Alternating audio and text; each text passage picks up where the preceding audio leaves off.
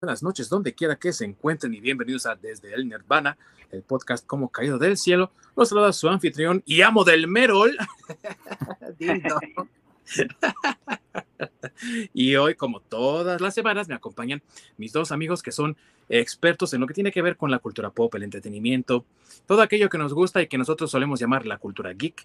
Y de este lado, ahora sí que en el camino, porque es un rebelde sin causa.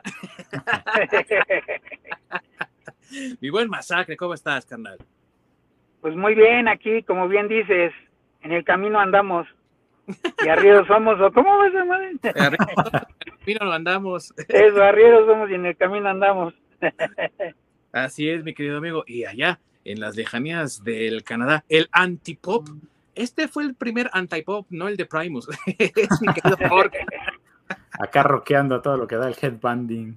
Eso es todo, mi queridísimo Orc. Bien dicho y muy bien hecho también. y bueno, amigos, el día de hoy vamos a deleitarnos con algunos de los videos que musicales o, por supuesto que nosotros consideramos de lo mejor que hemos visto y también aquellos videos que ay desde un no lo entendí hasta un reverendo y sonoro de qué carajos fumaron estos güeyes. Vamos a hablar de los videos que nos han parecido excelentes videos que reflejan muy bien el tema de la canción en cuestión, aquellos videos que tienen una elaboración un poquito superior, diferente y aquellos videos que de plano nos han dejado con una interrogante todavía hasta el día de hoy, de aquellas épocas lejanas del MTV cuando todavía había música. Así que sin más preámbulo, comenzamos.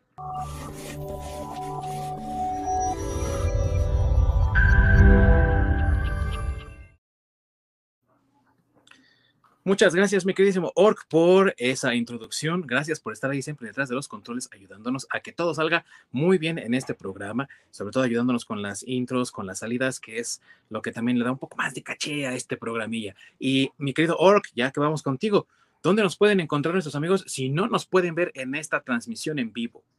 Nos puedes topar en la repetición en nuestro canal de YouTube o puedes vernos en el camino, como va nuestro buen amigo Masacre, topándonos en su plataforma favorita de, streaming de, audio o de podcast, como Spotify, Apple o Google y demás. Sí, amigos, además, porque como lo decimos siempre aquí, sabemos que somos horrendos y pues sí, no pueden aguantarnos ver, así que entendemos perfectamente si nos quieren cachar ahí en Spotify o no vernos de plano, lo entendemos perfectamente bien. Pero para todos ustedes que también desearían darnos algunas de sus sugerencias, algunos temas que ustedes quisieran tratar aquí con nosotros, recuerden que también nos pueden seguir en nuestras redes sociales desde el Nirvana Podcast, tanto en Facebook como en Twitter. Y esperando ya que Masacre se anime con el TikTok, a ver para cuándo. ya dijo que la iba a hacer y no ha armado todavía la cuenta. No voy a hacer TikTok, Eso es muy de niño. soy un ruco. y hablando de la roquez, mis queridos amigos, cuenta la leyenda mística y misteriosa, así como tipo El Dorado, que en algún momento de su historia el canal por cable MTV transmitía música y con ello transmitía también videos musicales. Si esto es cierto o no, jóvenes de las nuevas generaciones que solamente ven embarazadas todo el tiempo en MTV, bueno, pues créanos a nosotros los ancianos que estuvimos ahí para contarlo. Ahora sí que yo estuve ahí, Gandalf, hace tres mil años. y créanos que fueron épocas maravillosas de música, de entretenimiento, de buen ánimo y sobre todo de descubrir cosas nuevas. ¿A quién no le pasó que en algún momento durante una transmisión de MTV encontraba una banda nueva, vibrante, con un nuevo estilo, con una propuesta fresca y diferente?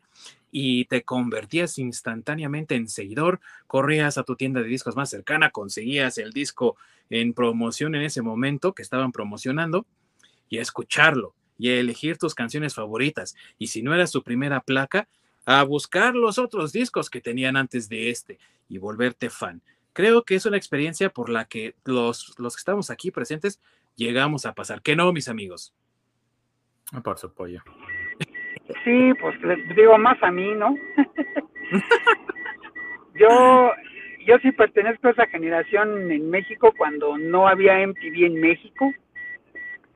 Gracias a Paloma Portillo, la esposa del el presidente José López Portillo, porque ella era la secretaria de Cultura en ese entonces, cuando salió MTV. Y MTV sí tenía proyectado en sus planes presentarse en México, en, la, en el cable, pero pues la señorita, señora, doña, lo que sea, este, dijo que no, porque pues esos greñudos y eso que salía en MTV en Estados Unidos nada más iba a corromper a las juventudes en México, entonces, este, pues no lo permitió, entonces por eso MTV llegó aquí Muchos años después. Sí, sí, llegó muchos años después. Sí. ¿Sabes y qué? Tiene, Es- no, es- tiene razón, es tal vez Satán. Sí, estaba adelantada a su época, eso sí.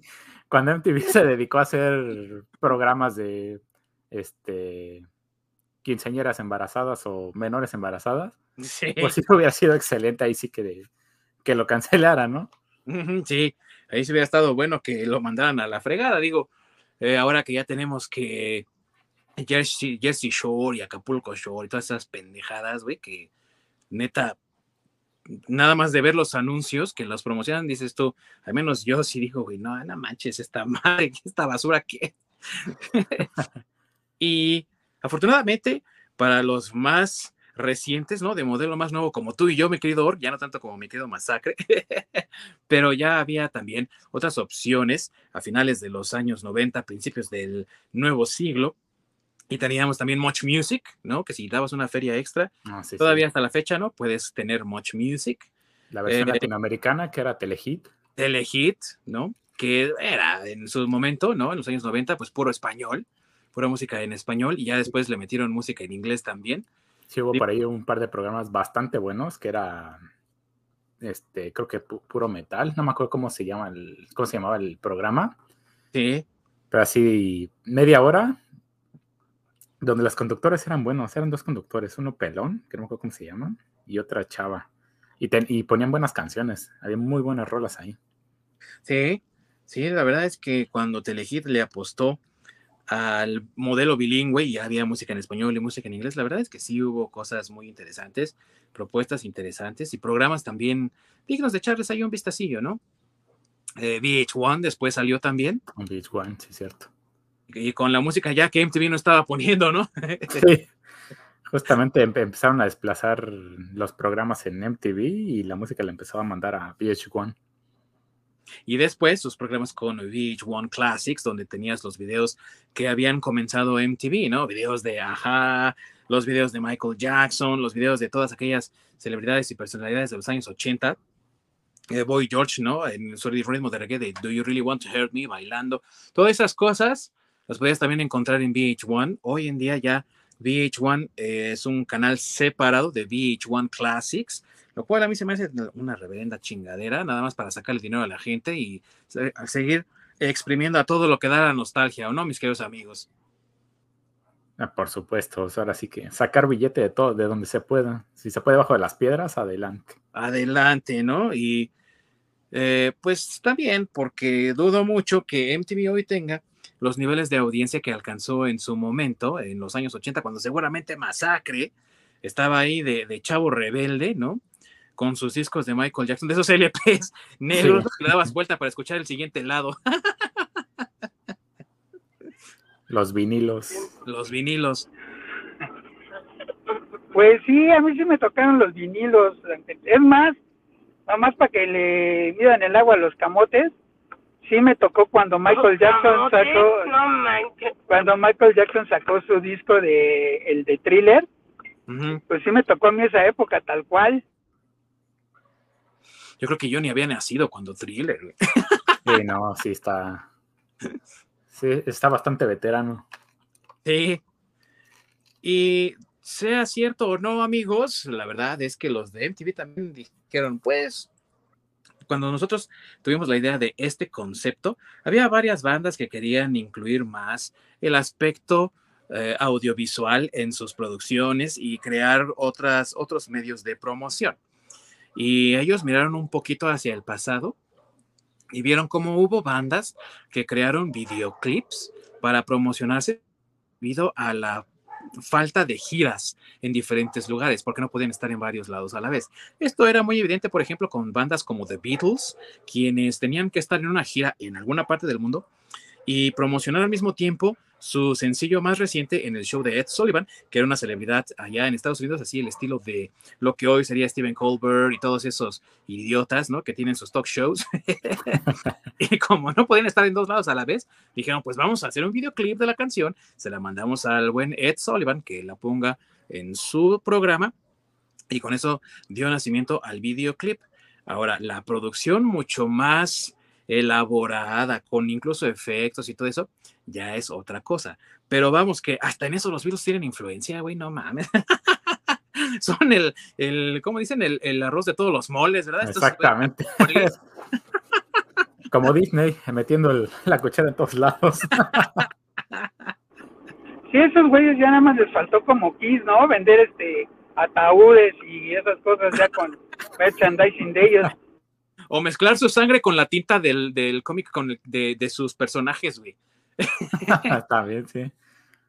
Y que es una leyenda cierta, güey. Sí hicieron eso los de Kiss. Mezclaron su sangre con la tinta del cómic que iban a producir ellos para Marvel, güey. Pinches locos. Pero bueno. En fin, que esa fue como la génesis de MTV. Y gracias a ello, otras bandas también tuvieron la idea de crear videoclips con mayor nivel de producción. Lo vemos, por ejemplo, con uno de los videoclips insignia de MTV de aquellas épocas, que era el de Aja, ¿no? De Take On Me, que era como toda esta historia, ¿no? Del güey que está creando ahí un, un, cómic, un dibujo, y luego el cómic como que cobra vida y los dibujos así a lápiz raso, ¿no? Y son animados. O sea, bueno, una producción muy diferente, que en muy pocos años Michael Jackson les iba a decir, agárrame mi cheve, y ahí te voy. Oye, ¿y saben cuál es el primer video que transmitió MTV? No. El, el, comercial del astronauta, güey, con la bandera de... No, no, no, pero el primer video musical, me refiero, no el promo. Ah, güey, te has dicho por ahí. El, el primer video que transmitió MTV fue el de Video Kill the Radio. Star. Eh, eh, mm. Exacto. Sí, tiene Ese fue el primer ese fue el primer video que transmitió MTV cuando salió al aire, el primerito. Y el MTV Latino, el primer este, video que transmitió cuando estuvo al aire, fue el de los prisioneros de South American Rockers. También buen, buen, sí, buen, buenos roles. Y ya para cuando MTV Latinoamérica estaba presente, también se lanzaron todos los unplugs que ya había habido y los que no los inventaron también, ¿no? Ya después con el, el, el unplug de ¿qué? Alejandro Sanz y de eso, eh, güey, ya cosas que en mi opinión nada tienen que ver, pero bueno, bueno. Y con tanta proliferación de videos que hubo durante los años 80 y los años 90, antes de la creación del YouTube, todavía ya ha entrado el nuevo siglo en los años 2000, porque YouTube empezó por ahí del 2004-2005, fue una producción casi de obligación para las bandas y la promoción de sus sencillos y de sus discos. Así como anteriormente en épocas del rock naciente en los años 60, era necesario que una banda promocionara su disco más reciente con un sencillo que tenía que salir en la radio, que todos tenían que escuchar. Así, de los años 80 en adelante, era imperativo que una banda tuviese un video para promocionar su disco. Prácticamente en los años 60, 70, si no tenías un sencillo en la radio sonando, no existías. Ahora, en la época de MTV, si no tenías un video que saliera a cualquier hora en MTV, no existías. Y es así como se hicieron tantos videos que realmente, amigos, realmente hablar de unos cuantos de los que vamos a hablar aquí sería realmente no hacerle honor, ni, ni siquiera un pequeño homenaje a lo que realmente significó este canal de televisión por paga para toda una generación, que es la de allá de mi querido amigo, el, el lordcito del Merrill que va ahí de viaje. y para todos los que seguimos después, como mi querido Or, como un servidor, y todavía unos cuantos más que vinieron después de nosotros. Así que vamos a hablar de videos que nos han gustado primero. Digo, para empezar con el pie derecho, ¿verdad? Y aunque tal vez no sea muy agradable después hablar de los videos que no nos han gustado tanto, no importa, porque vamos a también rostizarlos sabrosito, ¿no? Y hay un, un que otro chascarrillo, que no, mis queridos amigos. Así que... el clásico tratamiento nervano. el tratamiento nervano, como debe de ser, como DVD, como lo hemos hecho, ya es así, marca registrada, Ya lo registraste, ¿verdad, Orc? En eso estamos, patente ah. pendiente. Así que, mi querido Orc, ¿con qué quieres comenzar este recuento de videos chidos, chingones, recomendadísimos para todos los que nos están viendo? Híjole. Es complicado porque hubo muy buenos videos de los que tengo buenos recuerdos. E incluso hoy en día me he topado con uno que otro video que también están increíbles. Pero voy a iniciar con un clásico que es Freak Knowledge de uh. e, El video se me hace fantástico. Para su época, todo este bullet time que utilizaron y el efecto de cómo iba siguiendo la cámara la bala, se me hizo increíble. Además de que la canción se me hizo muy buena. La canción es uno de los sencillos que viene en su álbum Follow the Leader, que fue un disco, diría yo, parteaguas para Korn como banda, porque los puso en boca de todos, amigo. Y aunque ya existía su disco Korn, ¿no? El homónimo, realmente donde despegaron y tocaron a mucha gente, muchas más personas los conocieron, fue con Follow the Leader. Yo recuerdo que ah, con ese disco fue que los conocí. Ese fue el primer disco que yo escuché de ellos y el primer sencillo que yo escuché de ellos, que yo escuché de ellos, no el primero que salió de ahí, fue precisamente Freak on a Leash. Es un sencillo increíble, mi buen Orc. Sí. Yo, yo Korn, creo que sí los conocí con el disco de Korn. Según yo es el del muñequito vudú, ¿no? No, el, el, muñequito vudú es Issues. Después de Ah, ok, ok, ok, ok. Sí, y, primero fue Korn, luego fue Follow the Leader, luego fue Issues. Y fue a finales de los 90 ese, en el 99 salió. Pero... Ya, está bien en todos lados. Ay, perdón. Ojos en el camino, güey. Disculpen ustedes. no hay bronca, amigo. Entonces, eh, con Follow the Leader, lo que pasó, mi querido Orc, y especialmente con Freak on a Leash, es que fue una de esas colaboraciones estilo Pink Floyd, ¿no? Que ya ves que Pink Floyd, por ejemplo, agarraron a Alan Parker para hacer todo el concepto de The Wall, que era unos dibujos increíbles que después se convirtieron en animaciones para la película muy buenas. Y lo que hizo Korn con, con Freak on a Leash fue algo similar, donde, bueno, con todo el álbum, ¿no? Donde agarraron la pericia a la hora de dibujar de Todd McFarlane, de, para los que no sepan, Todd McFarlane pues tiene fama de ser el creador de Spawn y uno de los originadores, ¿no? De los fundadores de Image Comics, que es la empresa, la tercera empresa más importante de cómics en Estados Unidos y no solamente para la creación del concepto, ¿no? De los dibujos, sino también para la animación. Creo que ahí hubo una sinergia muy interesante entre el estudio que animó la serie de Spawn para HBO, eh, no sé si recuerdan esa, si la han visto, y el dibujo y trabajo de McFarlane y Korn.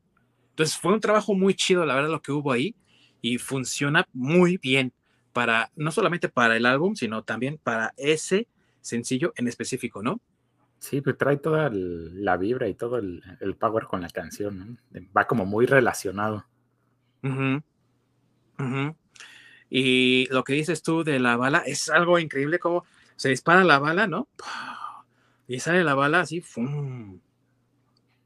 Y va viajando por muchas partes, ¿no? Y se mete, por ejemplo, al póster de Korn y, viaja alrededor de Korn, ¿no?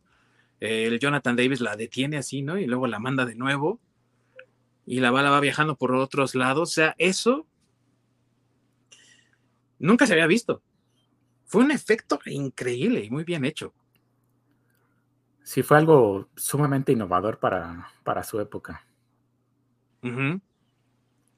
Sobre todo porque sí, había efectos especiales en los videos, pero nunca que yo recuerde había visto efectos de esa calidad en un, en un video musical. Y creo, que donde yo recuerdo que dije, ah, no manches, qué trabajazo, fue cuando la bala rompe la, la eh, linterna de aceite, la Ah, sí, la, la de lava, ajá. y los globos en la fiesta. Ah, sí, sí. Hijo, qué buen trabajo ese, ¿eh? Y ese, fíjate, uno pensaría, o, o en estos días, ¿no? En estos tiempos, uno lo haría como en CGI. Y según recuerdo, lo que hicieron fue con cámaras súper ralentizadoras, de esas que agarran, Como Del tipo Phantom. sí, del tipo Phantom, filmaron cómo rompería una bala los globos, y así fue como hicieron ese efecto. Muy bien hecho. Que sí, cuando eran los efectos prácticos, más que el CGI. Y que precede a Matrix, por ejemplo, en el uso de las balas, ¿no? En, ese, en ese contexto. Sí, justa- justamente este, estaba relacionando eso, ¿no? De que fue previamente a la película de, de Matrix, antes de que hicieran todo este armado gigantesco en cuanto a efectos especiales. ujú, ujú. Y, que, como dices tú, le queda bien a la canción también por ese sonido crudo que tiene, ¿no? Con ese sonido súper distorsionado de las guitarras, pero también con ese slap que le dan al bajo, ¿no? De, de- a cargo de Fieldy, que ya que es un experto, mi buen masacre, ya sabes también hacer slap, ¿o no, carnal? ya sabe hacerlo. Pero que eh, eh, le dan cuerpo a la, a la canción, le dan sustancia a la canción y la hacen así como sonar eh, mm, cruda, ¿no? Eh, poderosa también, obviamente, pero la hacen sonar así como con esa angustia, con esa furia que en los primeros años de Korn tuvo tanto, ¿no? Y que los hizo, pues, a mi modo de ver, muy, muy, muy populares, porque, pues sí, eh, yo creo que todos los chicos, los que éramos jóvenes en ese tiempo, nos identificábamos con la furia que luego representaba Korn en sus canciones, ¿no? Exactamente. Y no es tanto la historia del video, sino es la sensación que te da, el, el feeling que te da, que es lo que hace que, que sintonice muy bien con la canción. Sí, Y sí, justamente me encanta esa parte donde se detiene la bala enfrente de Jonathan Davis y le grita una parte de la canción y la manda de regreso. Es- es- se, ve, se ve espectacular. sí, sí, sí, y sobre todo también la forma en la que la bala va tocando diferentes vidas, ¿no? Porque pues es disparada la bala, sale, lleva su trayectoria. Obviamente, una bala pierde eh, trayectoria conforme va perdiendo impulso. En este caso, la bala sigue casi de forma infinita, ¿no? Pero ¿cuántas vidas va tocando? ¿Cuántos eventos va tocando? Y es eso, ¿no? O sea, en la historia de la humanidad ha habido balas que han cambiado por esa trayectoria que tuvieron nuestra historia, ¿no? El ataque a Franz Ferdinand fue solamente una bala la que cambió el destino de tantos y tantos en Europa, ¿no? Allá en 1914. Eh, la bala que acabó con la vida de John Kennedy, de su hermano Robert Kennedy, o sea, lo que representa el viaje de una bala y cuántas vidas puede llegar a tocar, ¿no? Y las ramificaciones que puede tener, que es ya como una parte, pues, de subtexto o de temática que uno puede encontrar, porque eso es lo que me gusta de muchos de los videos más para acá, muy más recientes, que tienen una temática alrededor de ellos, ¿no? O una mística. Y en el caso de Freak on a Leash, me parece que lo que tiene y lo que representa Freak on a Leash con la bala viajando es eso. ¿Cuántas vidas pueden ser tocadas por un solo evento? Y, la mortalidad del impacto de una de estas balas. Sí, sí, sí. Incluso este, la bala que mata a Darkseid. ah, ah, claro, sí, por ejemplo, ¿no? Digo, no, me- no, me- no me puedo desviar de los cómics porque, pues, ahora sí, A esto nos dedicamos. La bala que mató al tío Ben. a los papás de Batman. Bueno, ahí fueron dos, ¿no? Pero entiendes la historia, entiendes la idea, ¿no? Funciona igual. Funciona igual. Y luego, mi amigo, cuando al final del video, porque recordemos, para los que no han visto el video, pues todo empieza con un montón de niños que se están como brincando las trancas, ¿no? Están entrando ahí a una parte prohibida, donde no pueden pasar. Sale el guardia de seguridad, eh, los niños pues le tienen una trampa, tropieza, suelta el arma, el arma cae de culatazo y se dispara, ¿no? Y sale la bala, ¡fum! Y hace todo su trayecto. Regresa la bala y la niñita, que es la de la portada de Follow the Líder, ¿no? Que está hasta el principio, ya en el desfiladero prácticamente, la detiene con la mano y se la da así en la, en la mano también al guardia, ¿no? Como, toma cabrón, tu error, aquí te lo dejo, ¿no? y qué padre también eso, ¿no? De... Eh, tiene un simbolismo también porque pues la niña tiene la bala por fin, se la regresa al que la disparó, con una cara de furia como de pendejo, ¿no? De cómo muchas veces los errores de los adultos repercuten en los niños, afectan a los niños y los dejan marcados o con un futuro incierto o con una situación precaria. O sea, creo que tiene también temáticas muy fuertes, muy padres y que se ven exploradas todavía a mayor detalle en la segunda parte, porque tiene segunda parte muy buen orc, con Somebody Someone, que ese es, ese ah, es el Issues. Ese video es de Issues. ¿Tú cómo ves, mi queridísimo orc? Sí, cierto, tienes toda la razón. Ya no me acordaba que de la segunda parte. Sí, comienza precisamente con los niños riéndose cuando van corriendo, que es donde acaba Freak on the Leash. Y así, así empieza Somebody Someone que fue aparte primer sencillo de Issues. Y en ese video se explora también la, como decía, la, pérdida de la inocencia gracias a las acciones de los adultos, porque pues la niña es abusada por su papá. Digo, suponemos que es su papá, ¿no? Porque viven en la misma casa, igual y es su padrastro, pero es una niña que sufre abuso, que es golpeada, que es atacada, y pues el, contexto de ello, ¿no? El abuso dentro del hogar, que se supone debe ser tu lugar de protección, ¿no? Tu lugar seguro, a donde vas para refugiarte de las crueldades del mundo mismo y que te, te vaya peor que afuera si está bien cabrón, la neta. Sí. E, es muy curioso, ¿no? Que los videos musicales muchas veces exploraron este tipo de temas delicados, eh, sobre todo muchas veces relacionados con la misma letra, ¿no? Sí. Eh, como pues los artistas, muchos artistas eh, sufrieron algún tipo de abuso. No necesariamente todos, pero muchos sí sufrieron algún tipo de abuso pues cuando eran niños. Y a fin de cuentas que utilizan la música como una manera de expresarse o sacar pues esa furia, esa tristeza, todo eso que a lo mejor con su familia no este pues no tuvieron esa ayuda. Y eso, proyectándolo además dentro del video musical, pues e, era una excelente herramienta y además algo como muy fuerte. Sí, y es lo que exactamente le pasó a Jonathan Davis, amigo. Uno de los amigos de su papá abusó de él, abusó sexualmente de él.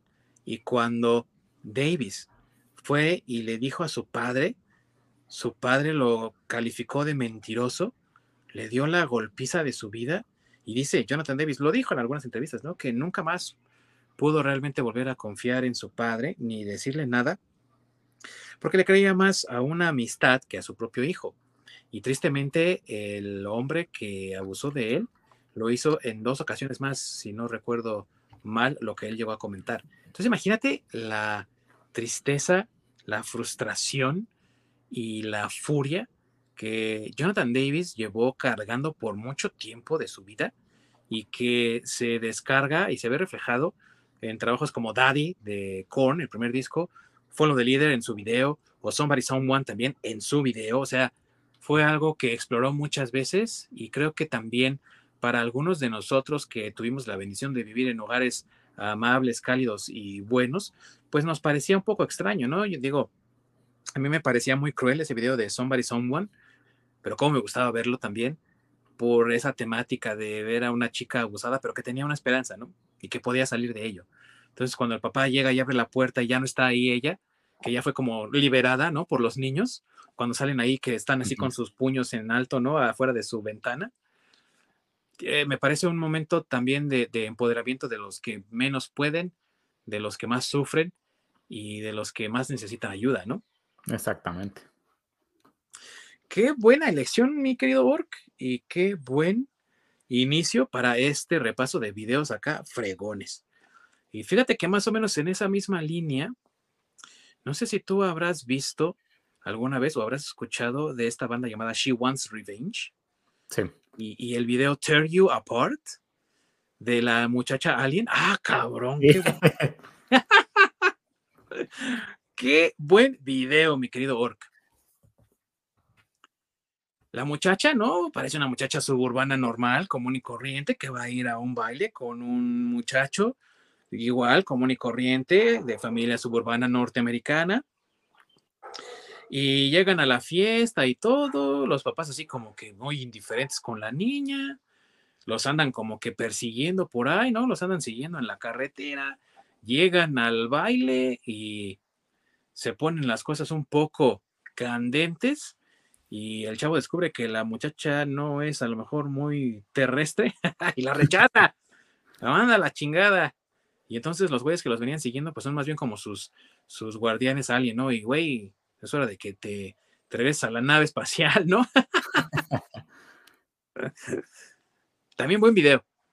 Sí, muy, muy, buen video. También la canción es bastante buena. Sí. Sí, sí, sí. Y sí, justamente es esta temática bastante, bastante interesante, el cómo la manejan con esta eh, chica alien.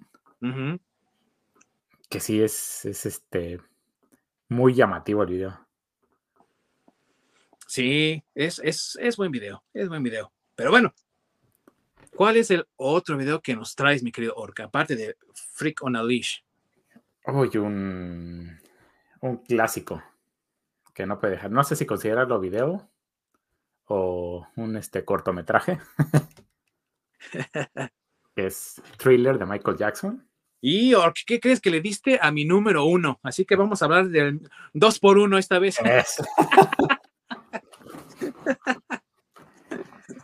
Híjole, es que Michael Jackson se dedicó a hacer cortometrajes prácticamente de sus videos. Porque literalmente eran pequeñas películas. Sí. Eh, películas adornadas con, su, con sus canciones. Que, pues la verdad, fuera de eh, por ahí una canción, no me acuerdo cuál es, que es horrible el video. En general, eran obras de arte. Sí, totalmente de acuerdo contigo ahí, Ork. Obras maestras audiovisuales, como bien dices, eran peliculitas adornadas con la música de Michael Jackson. Y él comenzó esta tendencia de tener como una pequeña historia o diálogo previo a que hubiera ya el, inicio propiamente de la canción, que es algo que vemos en algunos videos, ¿no? Eh, por ejemplo, en uno de los videos que ahorita vamos a comentar porque es uno de mis favoritos, pasa una parte, ¿no? Como de historia y ya luego empieza la canción como tal. En el caso de Michael Jackson, él prácticamente te está contando media historia antes de que siquiera llegues a, a escuchar una sola nota de la canción. Sí. y tiene como su propia bandita sonora aparte, ¿no? Cuando está la secuencia del cine al principio, antes sí. dice la canción. Pero una de las cosas que me gusta mucho de este video, mi querido Ork, es la presencia de uno de los maestros del terror, Vincent Price, que fue ah, pues sí, sí, sí. Leyenda del cine de terror en Estados Unidos. Sí, el buen Vincent y su risa. Ah, ah, ah, que no manches, todavía se me pone la carne de gallina cuando, que era el final del video, ¿no?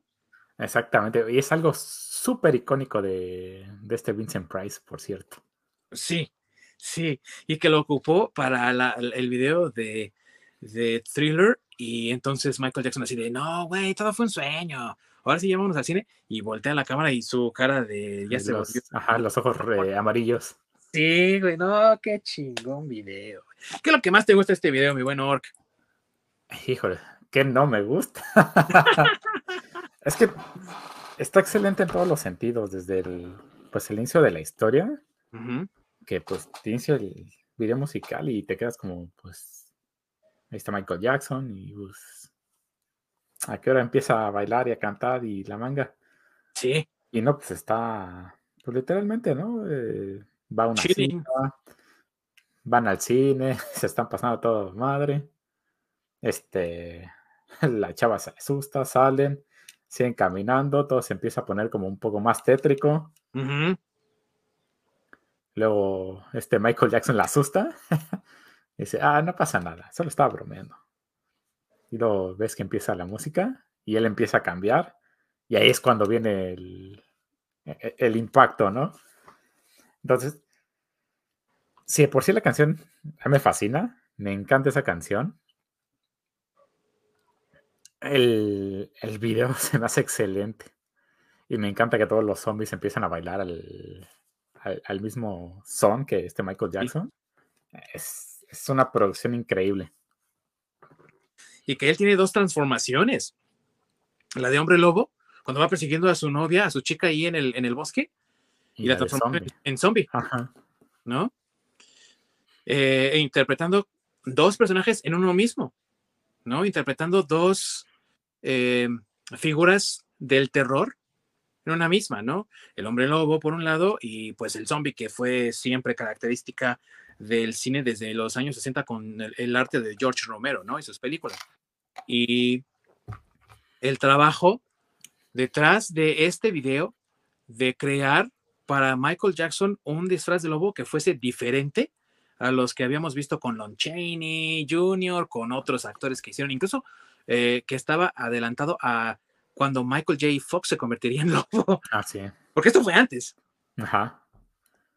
Y qué buen trabajo de maquillaje para convertirlo en lobo. A mí me gustó mucho porque cuando era niño decía, ¿es, es gato? ¿O que se convirtió como en un animal salvaje? Ya después entendí, ¿no? Pues es un hombre lobo cuando lo ves aullar y todo eso, ¿no? Pero en el momento dices, ¿tú qué es, güey? porque te querían dar a entender que es un hombre lobo, pero es una bestia, ¿no? Es un monstruo. No, no le das nombre.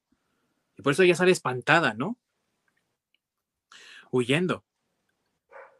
Y otra de las cosas también, que el video se convirtió en el referente para las fiestas de Halloween. No puede faltar thriller y no puede faltar quien baile thriller Sí.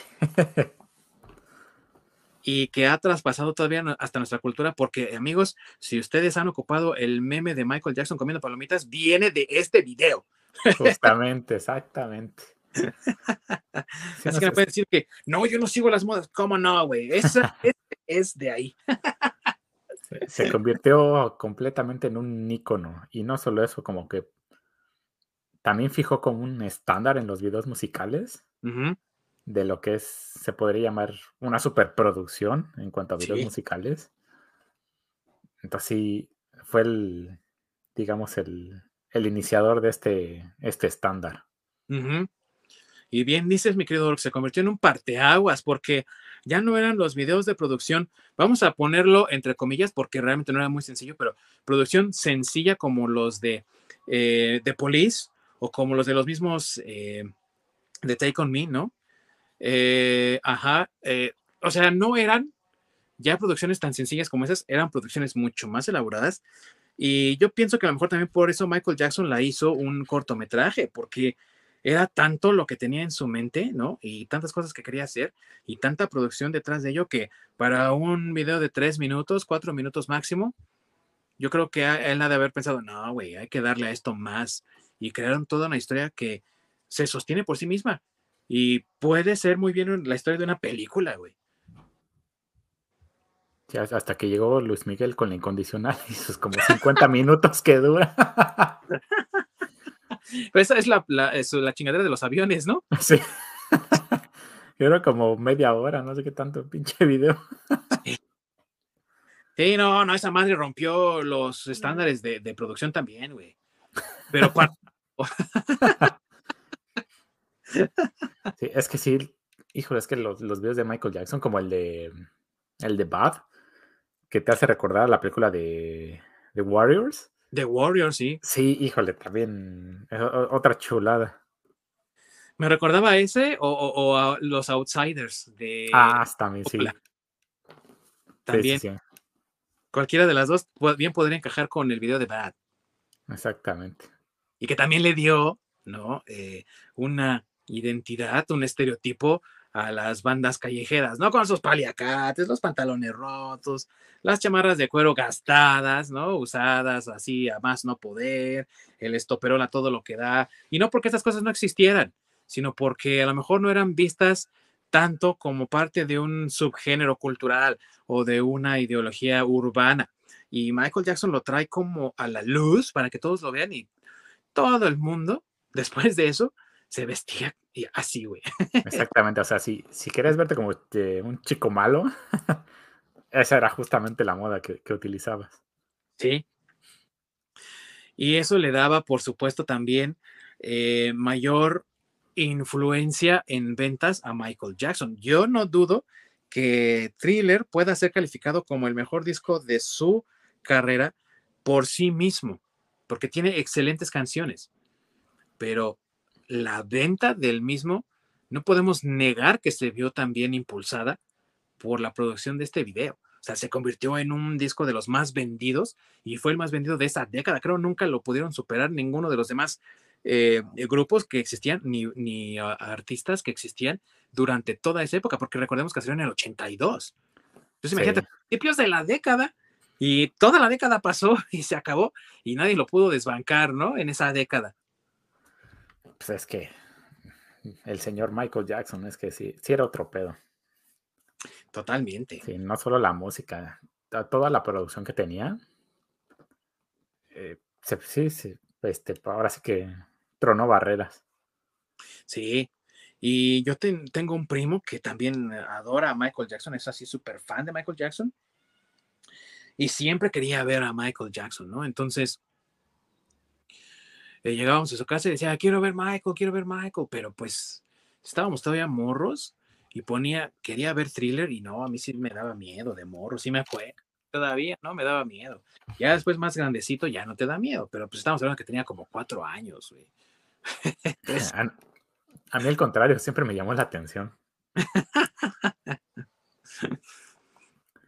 ya después conforme fui creciendo, y le, fui encontrando detalles y obviamente lo fui asociando con otras cosas que ya había visto como películas o la presencia de Vincent Price, porque pues tú escuchas la voz y de morro dices, pues sí. No lo ubicas.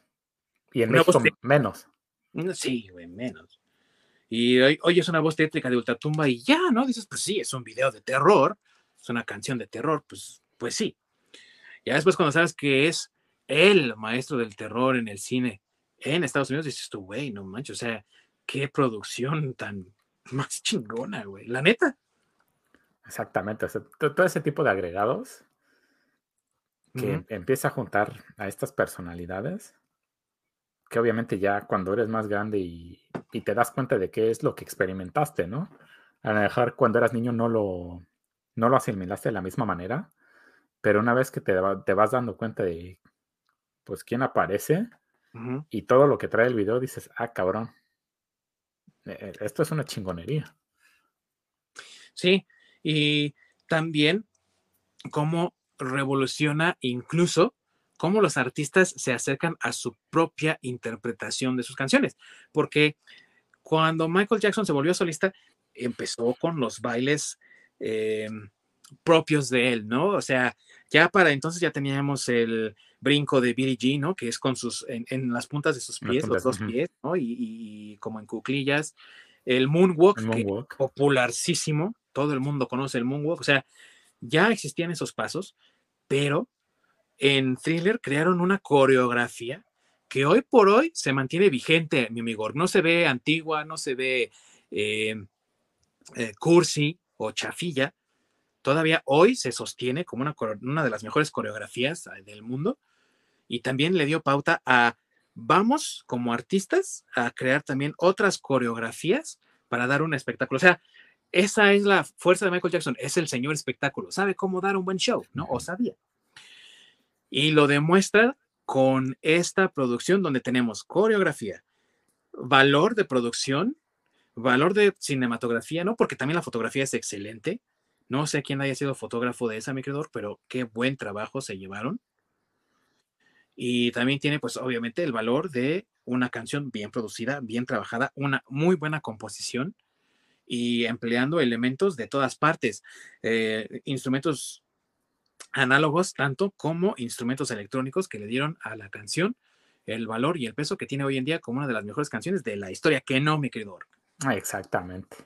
Y como dices, la coreografía es algo icónico completamente, donde en cada Halloween, Día de Muertos, etcétera, escuches la canción, luego, luego te vas a la coreografía y no hay fallo. Y ahí no es de que, pues, no la conozcan, sino al contrario, es como en automático, ¿no? Se te, te cambia el chip y luego, luego empiezas a bailar. Sí. Más bien que no la conoces, si le preguntas, oye, güey, ¿tú de qué roca saliste o qué? Porque no es, no es concebible que no sepa esa coreografía. Digo, hasta en la, la serie de los 80 de Scooby-Doo aparecía, ¿no? Que eran los 13 fantasmas de Scooby-Doo. Sí. Donde solo salen Shaggy, Daphne, Scooby, bueno, el imbécil de Scrappy y otro niño llamado Flipman. y en la introducción, ¿no? La canción que comenzaba el programa, los fantasmas que se supone que cazaban Scooby-Doo y sus amigos hacen el baile, ¿no? De Michael Jackson. Tan icónico fue que incluso así lo ocuparon también y le han hecho homenajes, referencias, parodias, lo que se te ocurra, le han hecho esta canción, mi querido Ork. Exactamente, lo, puedes ver en muchísimas películas, series, caricaturas y demás, aparece. Ya me acuerdo el, ah, el otro día mi esposa estaba eh, viendo una película, no me acuerdo. Ah, Pocos, pocos. no, no me acuerdo cómo se llama esta mujer donde es niña y luego se levanta como adulto y va a una fiesta y justamente ah, sí, están bailando thriller. Sí, es cierto. Y también en Hocus Pocus, o sea, el diseño del zombie de Billy Butcher, no, sí, Billy Butcher, ¿no? El zombie de, de, de Hocus Pocus o Abracadabra, como le conocemos en México, pues tiene también detalles que nos hacen recordar a los, a los zombies, los no muertos de Thriller, ¿no? Exactamente. Y pues, el maquillaje que, también tienen es, excelente. De, todo el, de todo el staff, de todos los bailarines. O sea, los, los detalles súper cuidados.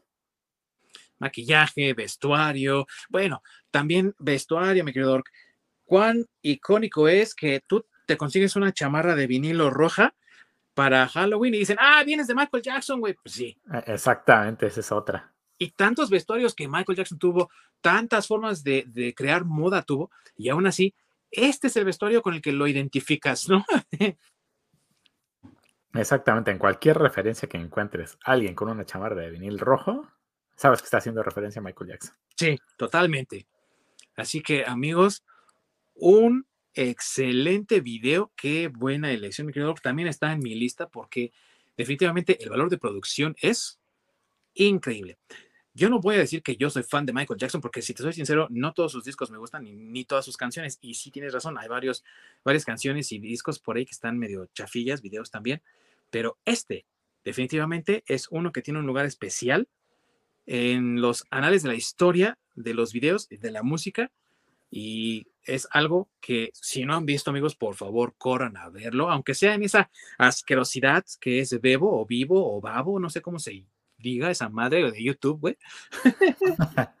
Pero vayan a verlo porque vale la pena echarle un vistazo a Thriller de Michael Jackson. Súper recomendable. ¿Tienes otro más, Orc? Sí, esta vez me voy a eh, decantar por la canción de Marilyn Manson. Se llama The Astonishing Panorama of the End Times. Que justamente es una producción que salió a partir de un programa de MTV que se llama Celebrity Deathmatch. y son animaciones hechas con plastilina, son stop motions. Stop motion. Está de lujo el, el video. Así, si pueden toparlo, está excelente. Y que obviamente le hace este homenaje a Celebrity Deathmatch, que es una parodia de la WWE con celebridades, ¿no? Donde no recuerdo si alguna vez salió Marilyn Manson. Creo que Sí. salió, hecho, pero creo que sale en el piloto, si no estoy, si no estoy mal. es Marilyn Manson contra Charles Manson, ¿no? Creo. O contra, era contra un asesino. Sí, creo que sí es Charles, eh, Charles Manson. Ajá. Y es una parodia. Y luego Marilyn Manson lo toma y genera de ahí una parodia, ¿no? Exactamente. Pero por eh, también que tiene su propio valor y su propio peso y todo por el uso del stop motion. A mí me gusta mucho el stop motion y aquí estamos hablando de plastilina burda, mi amigo. No es ni siquiera de esa super clay o super sculpey que ocupan en cosas como los estudios Artman, ¿no? Que hacen a Wallace y Gromit y Ajá. Sean la oveja. No, no, no. No es super sculpey, no es ninguna de... Es piel plastilina que tú compras en la chingada papelería, güey. Exactamente. Y, y la complejidad de utilizar ese tipo de plastilina común y corriente, porque obviamente necesitas mucha luz para ir tomando las fotos y hacer el stop motion. Lo que hace la mentada luz te calienta la plastilina, entonces los monos se te empiezan a derretir. Entonces, la complejidad de hacer con plastilina común y corriente todo este video e- es algo que le da un plus. Sí, sí, claro que sí, porque como dices tú, no es fácil de ocupar y aún así el trabajo y el nivel de, de hecho desde Deathmatch, ¿no? Porque la serie también tenía un nivel de detalle con los, aunque eran personajes burdos y eran obviamente parodias y por supuesto tenían que verse un poco grotescos, a pesar de eso, tenía un nivel de de dominio del stop motion, de los efectos especiales, de los efectos visuales, eh, muy, muy bueno. La verdad creo que es de los mejores eh, programas de stop motion que hemos visto. Y mira que a mí me gusta Robot Chicken, pero creo que este tiene todavía más valor de producción porque todavía se ve un poco burdo de repente en Robot Chicken cómo mueven a los personajes. Y aquí, la verdad es que la animación fluye, pero solita, güey. Exactamente, o sea, es, es, ot- es otra cosa, ¿no? El nivel de detalle que también tienen, a pesar de que los personajes son burdos, porque obviamente trabajar con este tipo de plastilina normal mm, deja mucha textura, Sí. ya que la, la plastilina que se utiliza normalmente en grandes producciones es especial porque uno, no se te derrite, dos, se puede alisar muy fácilmente y puedes manipularla sin dejarle marcas. Sí, Porque tú- obviamente cuando haces, haces los movimientos, con los dedos empiezas a dejarle marcas. Entonces, el, el nivel de producción en cuanto a la complejidad para hacer los muñecos y trabajar con ellos, para, para hacer literalmente con un material barato, se, se me, hace, se me hace increíble. Y sí, justamente este, este movimiento que se ve bastante fluido, porque normalmente en un stop motion vas viendo como ciertos cortes y se ve un poco robotizado el movimiento, aunque hay producciones que son, este, que ya es otro nivel, puedo mencionar como Fantastic Mr. Fox, Ah, que prácticamente en cada cuadro por lo menos un cabello se está moviendo. sí. Entonces, con tanto movimiento en cada cuadro, hay muchísima mayor fluidez. Entonces, es, es otra cosa, ¿no? Que le agrega esto, la fluidez que se ve el, el movimiento, que es poner atención a esos pequeños detalles. Y en el caso del video, eh, si no recuerdo mal, la canción es como de cuatro minutos, ¿no? Algo así. Y Sí. no manches, animar por cuatro minutos en stop motion, güey, es un chingo de trabajo. Sí, Y hay tomas donde obviamente está Marilyn Manson pues rockeando, ¿no? Además de, de lo que sucede, porque luego hay cosas bien raras donde están estas arañas que se meten a la tele y demás, pero ves a este Marilyn Manson rockeando y haciendo headbanging Haciendo headbang, sí. y todo bien acá y se ve súper de huevos. Que es otra cosa también, o sea, porque tú lo, es cuadro por cuadro. Y son, me parece, 24 grados, cuadros por segundo, ¿no? Ajá. Stop motion, como debes de grabar el stop motion. Entonces imagínate hacer eso para 24 cuadros de un segundo, güey. En un video de cuatro y tantos minutos. Sí, aunque no sé, bueno, es que no estoy seguro si en este caso se pudo grabar a 12 cuadros por segundo, porque depende de la resolución. 24 por segundo es para cine, por el carrete y todo esto. Por el carrete, sí. Pero estas, estas animaciones se pueden hacer en 12 cuadros por segundo. Porque también es este, diferente el formato para televisión. Que Sí, e- es, es este, pues, digamos que la única diferencia, incluso puedes hacer más cuadros por segundo. Si quieres meter 60 cuadros por segundo, vas a ver una fluidez de movimiento pues, muy cabrona. Pero pues pero el trabajo. échate un minuto haciendo 60 cuadros por segundo. sí, O sea, si imagínate. son 60, son 3600 cuadros nada más para un minuto. O sea, es, es un chinguerísimo. Sí, es un montón, güey, un montón de tiempo. Eh, pero la verdad es que también el video funciona por, pues por el uso de, de personajes estilo Deathmatch, por la popularidad que tenía Celebrity Deathmatch, por el buen uso de CGI, por los efectos también, como lo que dices de las arañas metiéndose al televisor, lo del headbanging, ¿no? Eh, la fluidez de la animación. Considero que son elementos que también hacen un buen video, la verdad. O sea, y yo como entusiasta del stop motion, la verdad es que sí, cuando veo algo así, es algo que, m- que me llama mucho la atención. Por ejemplo, eh, de Radiohead, una de sus canciones que me gusta mucho la canción, pero hay mejores canciones en ese disco. El Hail to the Thief de 2003, Ujú. la canción There There, que fue su primer sencillo, es con stop motion. Ah, sí.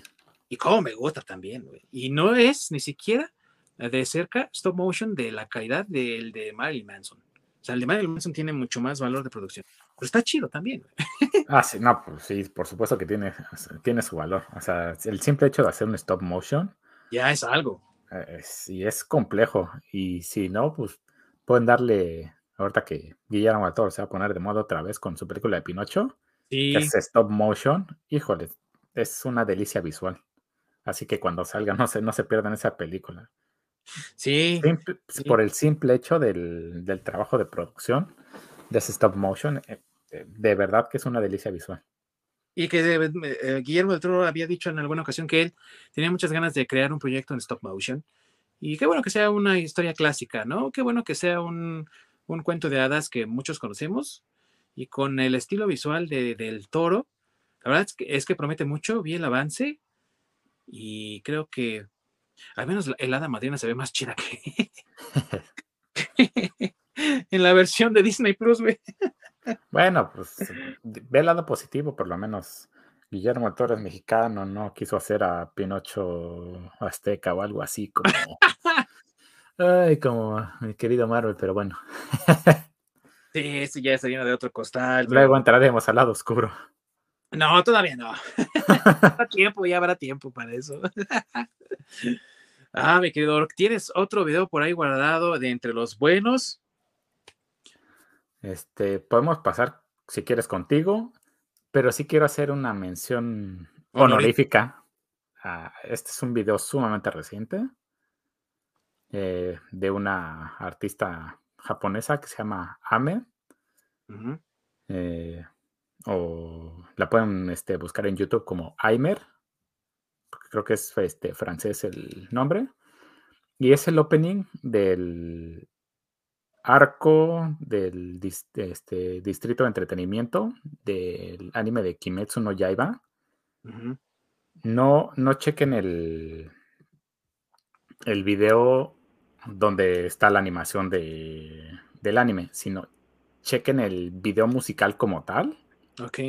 y es un espectáculo. Es, de verdad que, que es algo que vale la pena que vean porque tiene historia y visualmente es impresionante, incluso para hoy en día. Hay que echarle un vistazo entonces, amigos, porque, siendo sinceros, música del J-pop o J-rock o todo eso no le sé mucho. Y esto suena como una buena recomendación. Así que, pues, adelante, mi buen Orc. Sí, hay que verlo, hay que checarlo y, y- y ver qué tal. Sí, Bien. tópenlo, de, de verdad que es, es, este, es impresionante el video. Pues yo quiero mencionar, mi querido Orc, dos videos nada más, porque ya mencionamos, eh, bueno, mencioné el de She Wants Revenge. Sí me gusta mucho, pero no estaba en mi lista. pero bueno, ya lo mencionamos. Pero eh, eh, ya mencionamos Thriller. Otro video que considero un video increíblemente bueno, pero también por, por lo gracioso, por lo agradable que es y que me recuerda mucho esa época de los 90, ¿no? De finales de los 90, cuando yo ya estaba pasando a la adolescencia. Y es un video de los Foo Fighters. Y contrario a lo que todo el mundo pudiera pensar, ah, I learned to fly, ¿no? Que es también un videazo, ¿no? Con la droga ahí escondida en el. sí, el buen Jack Black y este. Con los de Tenacious D. Con los de Tenacious D, güey, ajá. Eh, es que esos son tipazos. Y, y qué buen video. Sí, es uno de mis favoritos también, pero creo que me gusta más de Foo Fighters el video a su canción que salió en el soundtrack de Irene, yo y mi otro yo. ¿Es el de Everlong? No, Breakout. Ah, Breakout, sí. Breakout. Y que tiene también ese formato de primero un pedacito de historia y ya luego viene la canción, ¿no? Sí. Donde el personaje de Dave Grohl se supone que es un un personaje similar al de Jim Carrey en la película, ¿no? Una persona así de buenos modales, honesta, educada y todo, pero que puede perder la razón, ¿no? En cualquier momento. Entonces trae sus medicinas para ello. Y sale con el personaje que hace a la novia de Jim Carrey al principio de la película, ¿no? Ya ves que él, se casa con una y luego ella lo engaña con un, un moreno de baja estatura, pero bien, bien poderoso, ¿no? y lo deja embarcado con los tres hijos, güey. Entonces sale con ella, y la, invita a, salir y todo. Y pues ya desde que llega a la casa por ella hay problemas, ¿no? El pinche perro se le para en la pierna y ya sabes, ¿no? Se le empieza a... y, y, desde el primer momento te empieza a salir, güey, porque pues ya después es un muñeco, ¿no? Un moped, pero está pegado a la pierna y el Dave Grohl así brincando y hasta le da sus cachetadas, güey, ya quítate, cabrón, ¿no? Bien cagado, güey y pues lo, todo le sale mal, ¿no? Eh, maneja muy lento y le pintan dedo a unas ancianitas, mm. se le colan ahí en el autocinema, ah, en la cajuela de atrás, ¿no? Unos güeyes que se quieren colar ahí de agrapa, le, hacen burla en, el, en, la fila ahí de, lo, del, de los snacks y pues pierde el control, se va a comprar su, se va a tomar sus píldoras, se caen y empieza el problema, ¿no? Entonces eh, pierde el control y todo, le grita a las bocinas, ya después se vuelve estrella de rock, ¿no? Y ya la, la chava lo termina amando porque pues es bien badass, ¿no, güey? Pero es la historia de Irene y yo otro yo nada más que contada en tres minutos, güey, porque la canción no es más, tres minutos. Sale el mismo personaje, el mismo actor del moreno bien dotado, pero chaparrillo, ¿no? Ahí con la, con la morra y lo vuelve loco a él eso, ¿no? Dice, ah, pinche vieja, todavía de que te pago el cine, te voy a comprar tus palomitas, me sales con este cabrón y lo agarra y lo saca del auto y se enoja y le pega al auto, no, está cagadísimo. Sí, sí, sí. ¿Sabes qué? Que, que, los Foo Fighters tienen muy buenos videos, muy entretenidos. Sí, güey. Sobre todo en su primera época. Sí. Puro video chido, güey. sí, uno de los de más, bueno, no tan recientes, que me gusta mucho es el de Walk, que es el de que hace homenaje a esta película de Un día de furia. Ah, sí. también se me hace muy buen video. También, también muy buen video y eh, igual que este, haciendo referencia a una película también de, perder el control, ¿no? Sí, sí, sí. Justamente por eso me, me acordé. Pero sí es cierto, este de Breakout es muy buen video, muy, muy entretenido, muy, muy gracioso. Muy gracioso, muy entretenido y buena rola también, güey. O sea, tiene un muy buen. Eh, eh, ahora sí que muy buena batería ahí. Tiene una excelente batería. Lástima que ya falleció, güey. Porque de verdad que, que eh, un trabajo muy sólido y también unas guitarras. O sea, Dave Grohl es un artista completo, tiene un muy buen manejo de guitarra, unas distorsiones muy bien hechas, una producción limpia en, la, en el sonido. Y bueno, pues el video, no se diga, tiene un valor de producción muy, muy interesante para un alto estándar de la época. Sí. Y ¿qué más se puede decir? O sea, es un video que es para divertirte, para reírte, echar el cotorreo. Y si tú viviste en los 90, pues para recordar, ¿no? Exactamente. ¿Sabes qué otro video se me hace buenísimo? Ahorita que es para, para reírte y que dices, no mames, qué, qué chingón es el de Low, justamente de los Foo Fighters, mm. donde sale Dave Grohl como camionero de esos machos súper rudos. Sí, sí, sí. Igual Jack Black también, este, como otro camionero macho súper rudo. Se meten a, a una, este, a una habitación de un motel. se ponen a beber y pierden el control, se visten de drag y no, es un, un cagadero, pero hijo de cómo me da risa ese video. Sí, también. Y, y que habla de la calidad también ah, histriónica de los personajes, digo, de los integrantes de Foo Fighters, porque se, se disfrazan, güey. O sea, otro ejemplo muy bueno es el mismo Learn to Fly, ¿no? Donde salen como azafatas, como pasajeros, como bebés, pilotos. como pilotos. Eh, Creo que hasta son los que los detienen, ¿no? Los de la policía que detienen Sí. a los, a los Tenacious D, güey. O sea, qué buen trabajo, la verdad, ¿eh? O sea, Sí, un muy en esa trabajo. época donde Dave Grohl era súper flacucho y sí parecía mujer, pero mujer fea. Sí, güey. De esa mujer rara, así de. eh. Sí, güey. eh, eh, Muy buenos videos también de la primera época de Foo Fighters. Aviéntense si se quieren pasar un buen rato. Learn to Fly. Es un video que no tiene ningún desperdicio, pero Breakout me gusta por, no sé, güey. Yo creo que también porque me gustó mucho esa película de Irene, yo, mi otro yo. Yo creo que si la viera ahorita ya hasta pena me daría, güey, pero, pero Ah, pero sí es, muy, sí es muy divertida.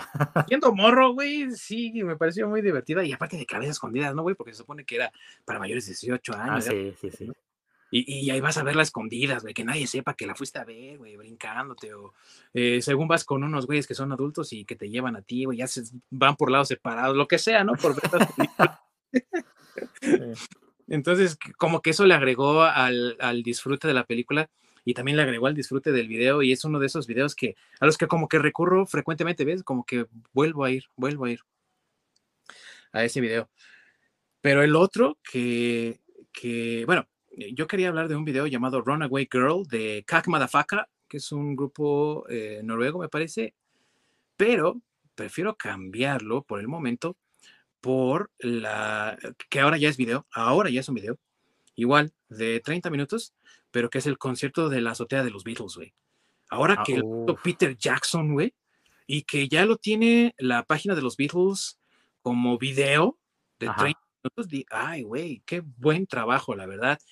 Eh, un film que tiene más de 60 años, digo, de 50 años, y se sigue viendo tan fresco y tan vibrante como si lo hubieran filmado ayer. Híjoles, que también qué presentación. Sí, también. También, y lo que me gustó mucho fue cómo lo separó Peter Jackson para darnos diferentes perspectivas en diferentes cuadros, así como lo que trató de hacer Ang Lee en la película de Hulk del 2003 y le falló miserablemente. no todos pueden hacer eso, Ang Lee, No sé. tienes que tener más cabrón. Pero logró que tuviéramos una visión mucho más amplia, más compleja de todo lo que estaba pasando en ese momento, porque tiene cámaras adentro del, del estudio de los Beatles, bueno, de, la, de las oficinas de los Beatles. Tiene varias cámaras alrededor de la azotea de los Beatles, una a nivel de calle afuera, checando las reacciones del público, y otra del lado opuesto en el edificio Sí, de, está en el edificio de enfrente. y por todos lados, diferentes ángulos y en diferentes momentos lo ves. Y ya después un enfoque único de, de un- una sola toma, ¿no? Pero qué buen trabajo hizo Peter Jackson al editar esta película y este video, que es esa única sección. O sea, no, no estoy hablando de toda la película, sino nada más de esa parte de la, del concierto de la azotea. Y qué buen trabajo también hicieron de digitalizarlo porque se ve nítido, Sí. Pero que no se hubiera podido lograr si no lo hubieran hecho bien desde el principio en el, en el 69, güey. Ah, sí, sí, sí. Justamente el, el capturar todos esos, esos puntos de vista, que sí, fue algo sumamente creativo y una genialidad al que se le ocurrió. Sí, definitivamente Michael Lizzie Hogg supo qué es lo que tenía que hacer y qué es lo que la gente quería ver de los Beatles. Y es una lástima que en esos tiempos no se tuvo, pero qué bueno que se tiene ahorita con la tecnología de hoy, porque se ve de una calidad increíble, mi querido Org. Sí, ¿sabes qué? O sea, ya sé que hablamos en el especial de los Beatles de, es- de este especial de Disney. Pero hace poquito lo volví a ver. Híjole, me sigue poniendo la piel chinita esa parte. Sí, es que eh, eh, pensar que fue la última presentación en vivo de los Beatles y pensar en, la repercusión histórica que tendría después, híjole, yo no creo que alguien en ese momento hubiera dicho, estamos haciendo historia de este momento.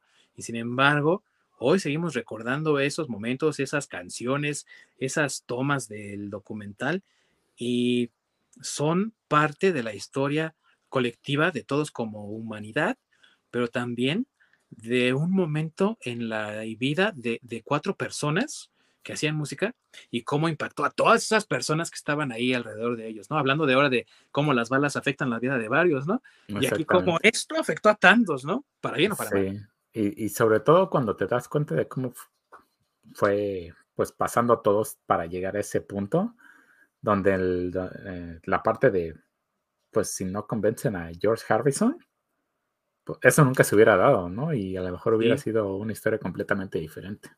Sí, claro, a lo mejor hubiera, se hubieran quedado ahí los Beatles y no hubiéramos tenido nada más, ¿no?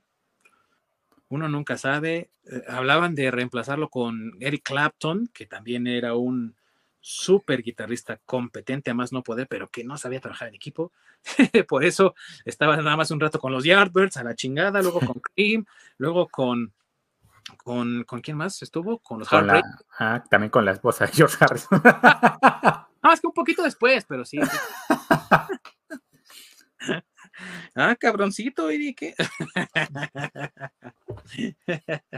pero bueno, esos eran los que yo quería comentar porque me parecen también, pues, eh, uno, un video muy divertido y otro parteaguas de, la, de, de lo que fue la música, la creación de, de videoclips y de la filmación de conciertos y demás por eso los quería mencionar, pero ahora, Orc, vamos a la parte macabrona, la parte fea. Los videos que de plano dices tú, güey, ¿qué es esta madre? ¿Con qué vas a empezar? con uno de los más horribles de la historia de la humanidad. Es Journey con este Take Parts o Parts Away, ¿cómo se llama? Pa- Ah, sí, sí, sí, sí. Parts Away, ¿no? ¿Se ¿Es llama? Parts Away? Sí, ¿no? O Ways Hijo- Apart. Ways Apart, ¿no?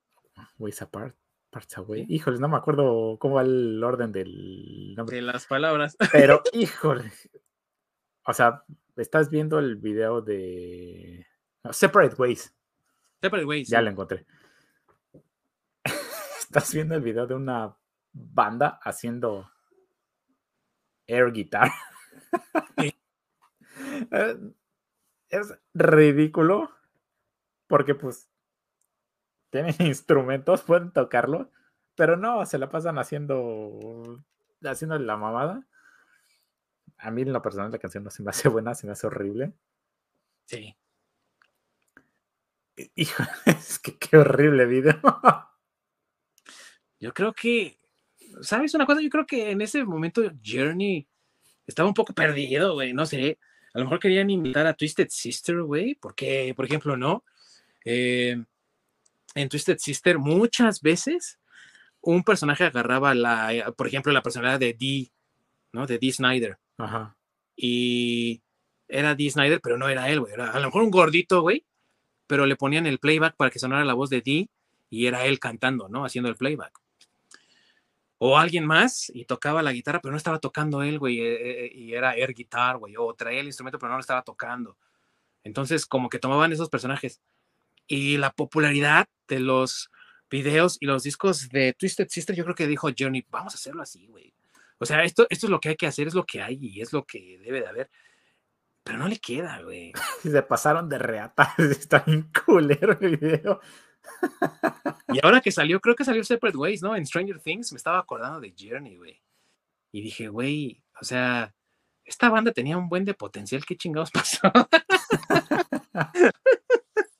eso, eso fue lo que pasó, lo que estás describiendo, güey. Sí, no, es que sí, es como que, que- qué chingado estoy viendo.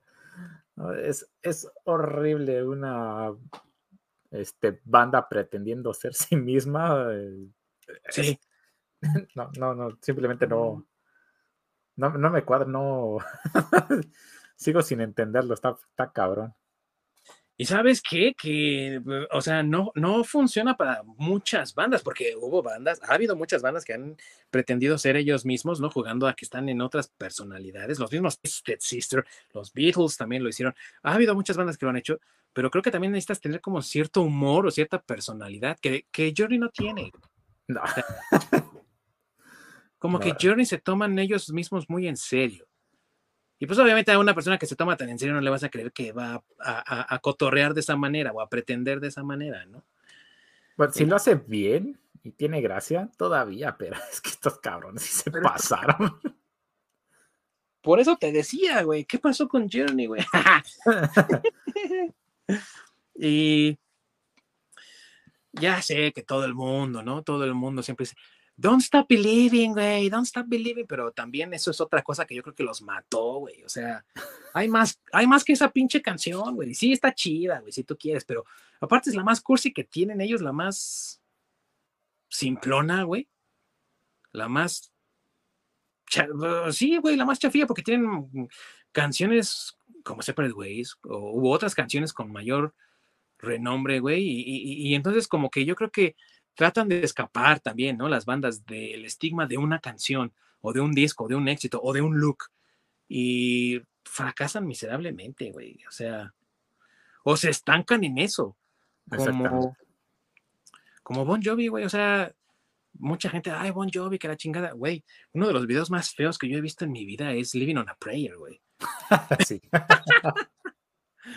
Con esas tomas así como que quieren hacer de cine de arte, güey, como que están traspuestas o superpuestas dos, dos eh, eh, eh, escenas en media transición, güey. O como que vas desde un auto filmando las luces, güey, como si estuvieras adormilado o drogado o ebrio, güey, y, y- y- y luego Bon Jovi ahí brincando como imbécil en el escenario, güey. Canta Living on a Prayer, güey. Digo yo, no mames, güey. O sea, nunca me han gustado los videos de, de concierto así, güey, en los que la banda finge tocar un concierto, ¿sabes? Sí, no, y John Bobby sí tiene varios así. Ay, creo que la mitad de su repertorio. y, y me dan hueva. Entonces ellos se quedaron atorados ahí, güey. Yo no sé si Journey quería experimentar algo nuevo para no estancarse y salió de la chingada. Mejor se hubieran atascado, digo. Mejor se hubieran quedado en Don't Stop Believing. No, ya, güey, ya. Acéptalo, güey. Sí. Ay, güey, no, pues muy, empezaste también muy fuerte, güey, muy rudo. Yo quiero mencionar otro video que, que no me gusta para nada. Me da, me da hueva, güey, no sé. Sí, me da hueva. Que es eh, eh, Where the Streets Have No Name, güey, de YouTube. Ah, bueno, a mí me caga todo de YouTube, entonces. Sí, sí.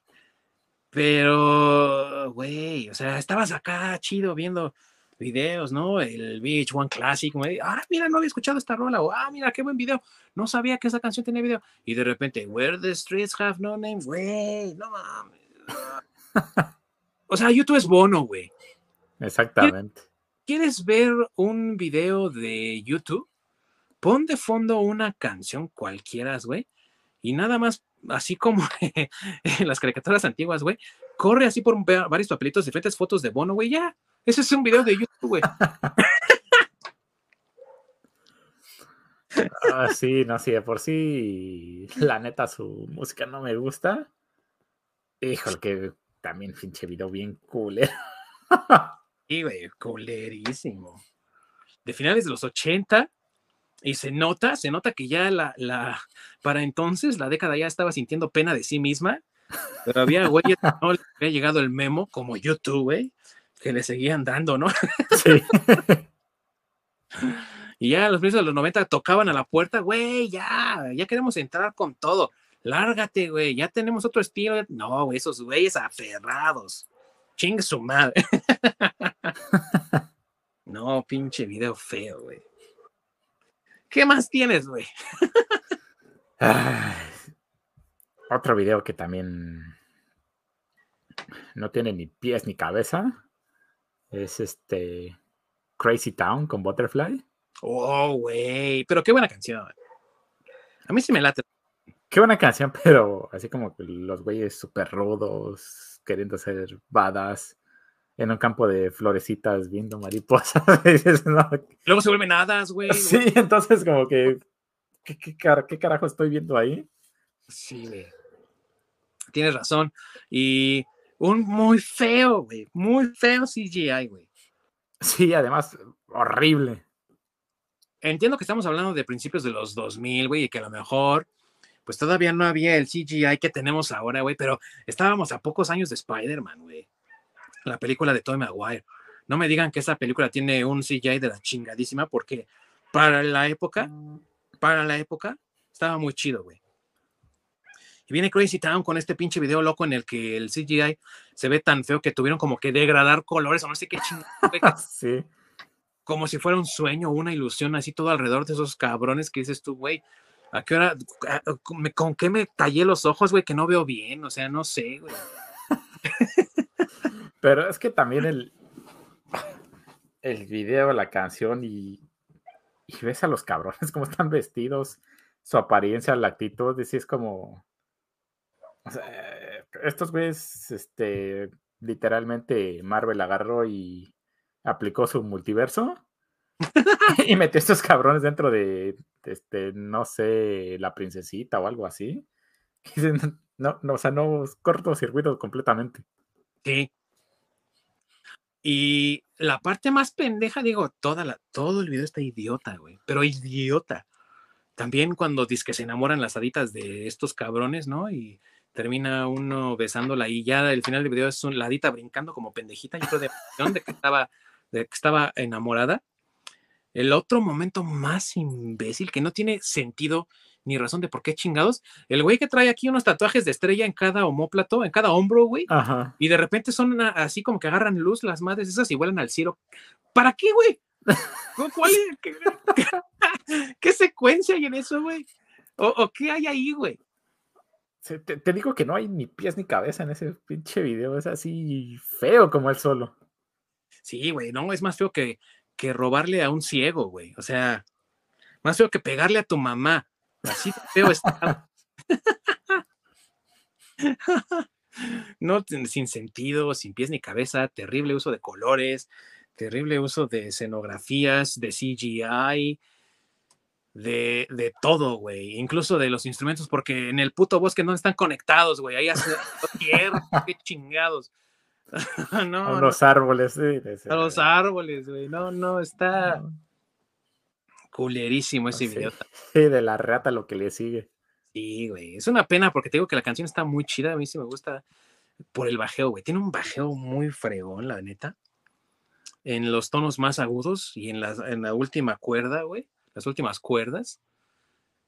Pero, güey, o sea, como lo hemos dicho al principio del, del- de este programa, estos, e- e- estas canciones modernas las recordabas por sus videos y las juzgabas también por sus videos. Exactamente. Y en este caso, pues sí, queda muy mal, güey. Sí, ahí sí se hubieran quedado en el, en el radio por su bien. Sí, güey, por su bien se hubieran quedado en el radio y, ya, ¿no? Otro de esos videos también que a mí no me hace, que yo no le encuentro ningún chiste ni nada, güey, pero cómo le encantaba a todo el mundo. Evanescence, güey, Bring Me to Life. El video también otro uso de CGI, pero bien asqueroso, güey. Con los güeyes ahí, según en los techos, entre la lluvia, güey. Que te juro que Sin City, la película, tiene mejor CGI que esta madre, güey. Mucho mejor CGI para lo mismo. Ciudades hechas con CGI y lluvia. Así Sí. es, ah, y deberíamos de hablar de Sin City, güey, y de Frank Miller. Pero que- no, güey, no mames. O sea, la lluvia se ve fake. O sea, es de esas que agarran los rociadores que ponen en el techo, güey, en, las- en los estudios de Hollywood para fingir lluvia, güey, como antes cuando cantando bajo la lluvia y todo eso Ajá. Que parecía que más bien era una regadera y no, no lluvia de verdad, güey. Gotas agregadas digitalmente. La ciudad creada de forma digital. La iluminación es digital, güey. qué video más culero, güey. A lo mejor te gusta esa canción. Yo respeto mucho eso. A mí la canción nunca me terminó de pegar, me castró. Cuando lo usaron en Daredevil, oh, dije, ay, güey, no mames. Eh, yo creo que eso hizo la película todavía peor para mí. pero, pero el video está muy mal hecho, güey. O sea, una pobre, pobre calidad en su producción. Muy poco valor de producción, si es que nada, güey. Sí, no, el, el video es pobre y pobre se queda corto. A mí sí me gusta mucho esa canción. La verdad, a mí sí. Evanescence sí me gusta. Sale, Porque- bye, güey. Ah, cierto. Porque me gusta mucho la voz de Emily. Ah, sí, tiene buena voz. Pero sí, e- el video sí es este. Tú también sí te hubieras quedado en el radio. Sí, güey. También. Mejor. Y no tener que estar eh, viendo tanta. Y luego, aparte, güey, cuando salió pues, a cada rato ahí en MTV, güey. Salía en el top 5, en el top 10, en el top semanal, salía en el programa de la semana, salía en el programa del día, salía en. ¿Cómo se llamaba este? Donde eran como media hora de puros videos, güey, como de los más sonados. No, güey, no mames, lo veías a cada rato y yo, güey, ya quita esa chingadera que se ve horrible. Sí, esa, fue otra parte del- de la decadencia de MTV, donde eh, de los videos que tenían, antes tenían un montón de variedad y pues iban rotando pues los videos que se tenían. Ya después como empezando la época de los 2000 en adelante, como que el video que se, o la canción, más bien la canción que se ponía de moda, ponían el video a toda pinche hora. Igual que como en el radio, así como si no tuvieran más. Sí. Digo, o sea, ya, ya escuchamos esta canción en la mañana, ya la escuché antes de irme, ya la escuché cuando regresé, ya estoy viendo el video otra vez y luego cinco minutos me vuelves a pasar otra vez el mismo video. Pues sí, Sí, eso también tampoco ayuda porque pues no. no tienes algo que te refresque o que te, digamos, que te haga una limpieza visual, de, ah, mira, hay más cosas, sino cada, pues prácticamente cada hora te van a poner el mismo video. Si de por sí es malo y luego te lo ponen acá ratito, pues por supuesto que lo terminas odiando. Sí, claro. Y hablando de mal CGI, mi querido Orc, otro video que quiero mencionar y me duele mucho mencionarlo. La película de Hulk. Ah, eh, sí, güey, también. Pero en videos musicales, güey, me due- me duele mucho mencionarlo porque esta banda me gusta mucho, pero Cherry Lips es la canción, la banda es Garbage y el video es Garbage, güey, no mames. O sea, Uh, haz de cuenta que en ese video eh, Shirley Manson es, es invisible, güey. Entonces nada más ves el, el- el vestido, ¿no? Ajá.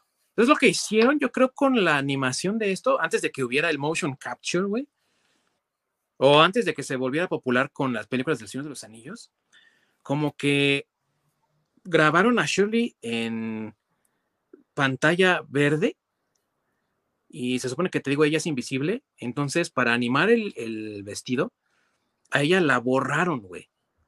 Pero la borraron de tal suerte que todavía ves como el contorno del brazo, güey de que sabes que está ahí, güey, y dices tú, no mames, cabrón, qué pinche. Y mal hecho. Y haz de cuenta que eh, termina el video con Shirley ya desnudándose. Obviamente, pues no la ves desnuda porque es invisible ella. Y va al baño y orina de pie, güey. Entonces, ves la orina cayendo en el excusado, pero no la ves saliendo de su sistema.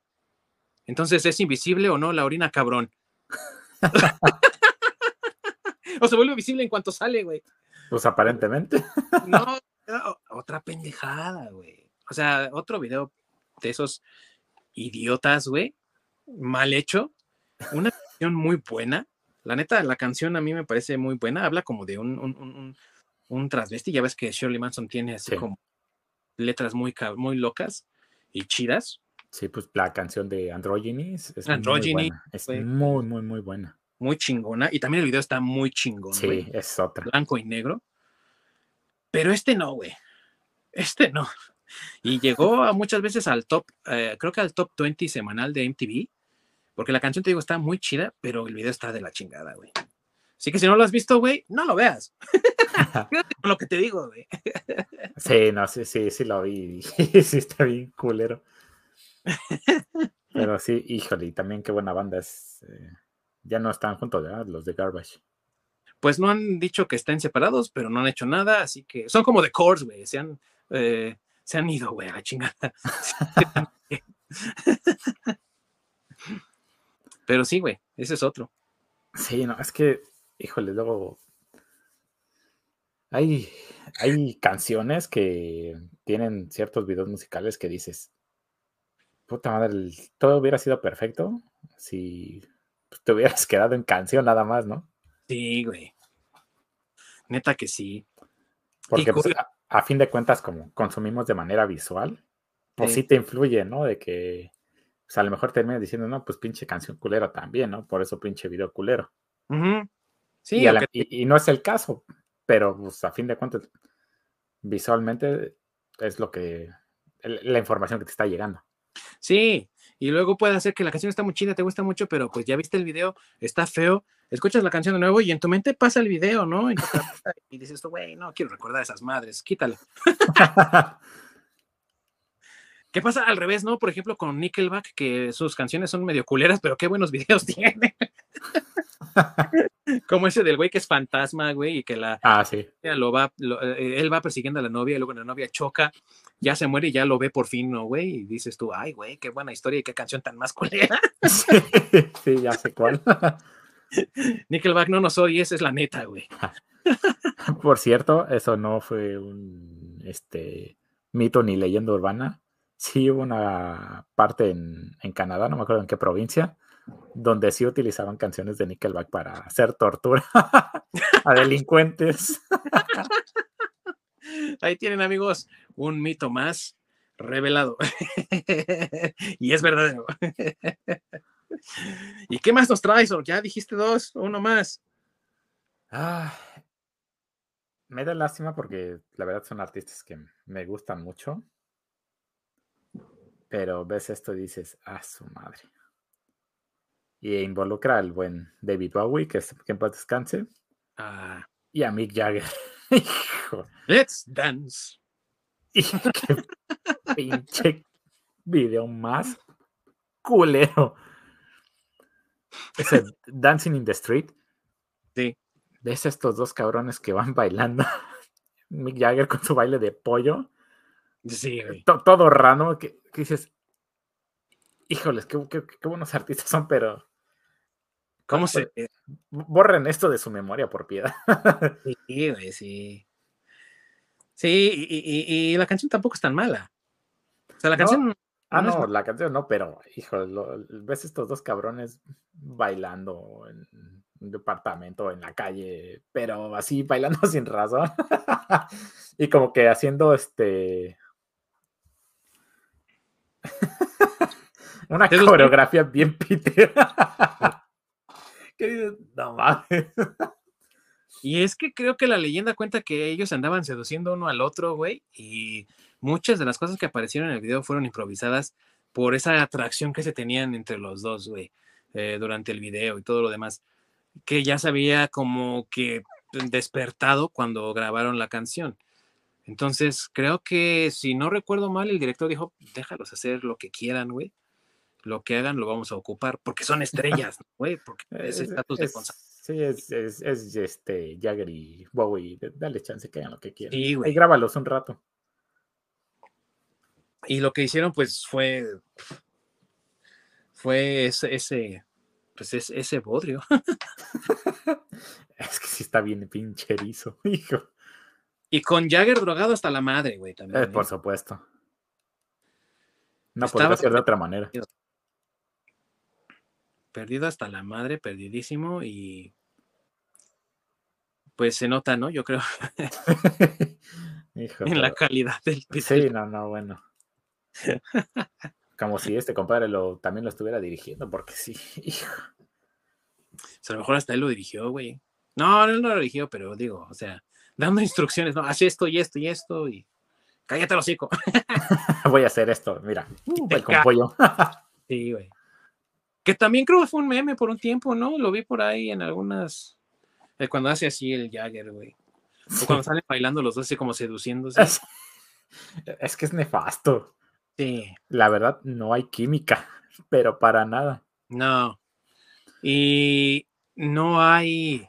No hay coherencia ni siquiera en lo que están bailando. Cada quien va por su pinche lado, güey. O sea, no, no estallaron esta madre, nada más dijeron, "Se Exactamente. hoy. O se presentan mañana, güey, y a filmar, ¿no? Y ya. ¿Qué hacemos? Pues no sé, tú ponte a bailar cámara, güey. Ya va, cámara. Sí, güey. Sí, sí, Sí, sí. o sea, no hay química. Es muy parecido al caso de este. Ay, ¿qué fue? Creo que Eddie Murphy y Elton John, o, o quién sale con Elton John. Que, que es, es también. La canción no es buena para nada, porque entre los dos artistas no hay química absoluta. No, no me acuerdo si es Eddie Murphy y Elton John. O es alguien más y Elton John.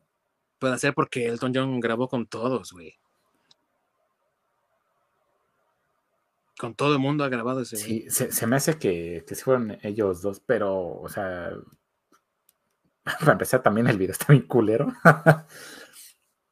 pero es que sí es el caso, de, de pronto no hay química Sí, hay veces en que así es.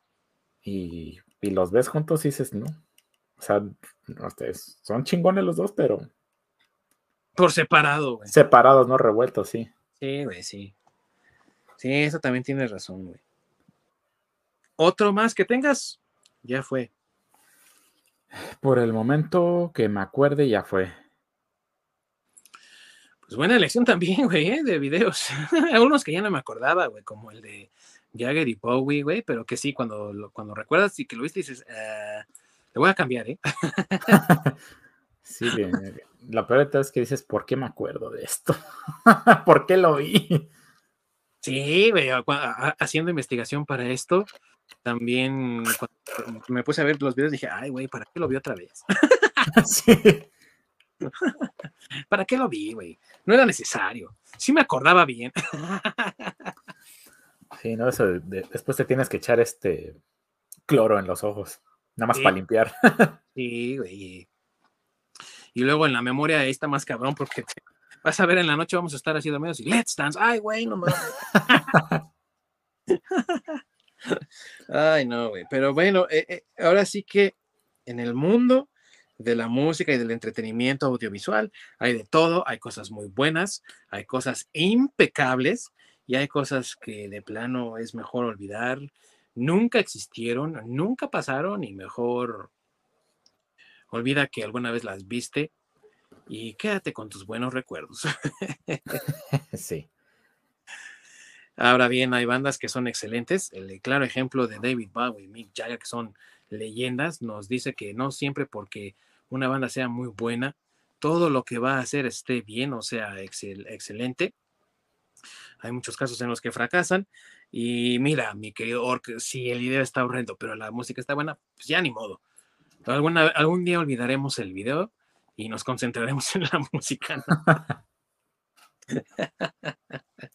Tristemente, lo que se va a conservar en los anales de la historia va a ser el pinche video culero.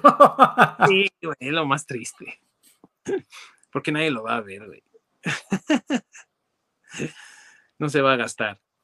Pero bueno. ¿Algo más que deseas agregar, mi queridísimo Orc? Eh, ah, que el, el video del que le estoy hablando, del opening de Kimetsu no Yaiba, se los voy a agregar en, en la descripción del- de la repetición en YouTube para que no tengan que buscarlo. Es que como el, este, el nombre del video está en japonés, pues la verdad no tengo idea de qué carajos dice. Pero sí, para compartírselo y la verdad se den un deleite. Excelente, mi querido Orc. Muy bien, muchas gracias. Y amigos, vean algunos de estos videos que hablamos de ellos como malos bajo su propio riesgo, nada más por la curiosidad. Para que No, sufren no. igual que nosotros. pero no lo estamos animando a verlos, ¿ve? o sea, va a ser bajo su propio riesgo. Y aquellos que nosotros les hemos dicho son buenos videos, vayan, échense un vistazo, véanlos, disfrútenlos, juzguenlos ustedes mismos y díganos si están sobrevalorados por nosotros o si están bien en lo correcto y si son videos buenos. Hay muchos más de las bandas que mencionamos, como Learn to Fly de Foo Fighters o la misma Make Me Bad de Korn, que es otro videazo increíble. Véanlos, eh, eh, analícenlos, escúchenlos, escuchen las canciones y coméntenos qué fue lo que les pareció. Por hoy vamos a terminar aquí esta vuelta. Qué pena que me quedo masacre ahí se perdió en la carretera, güey en la Aventura Highway, como decían los, los de América, güey. Eh, se perdió para hacer cochinadas. es el pretexto. es su pretextote.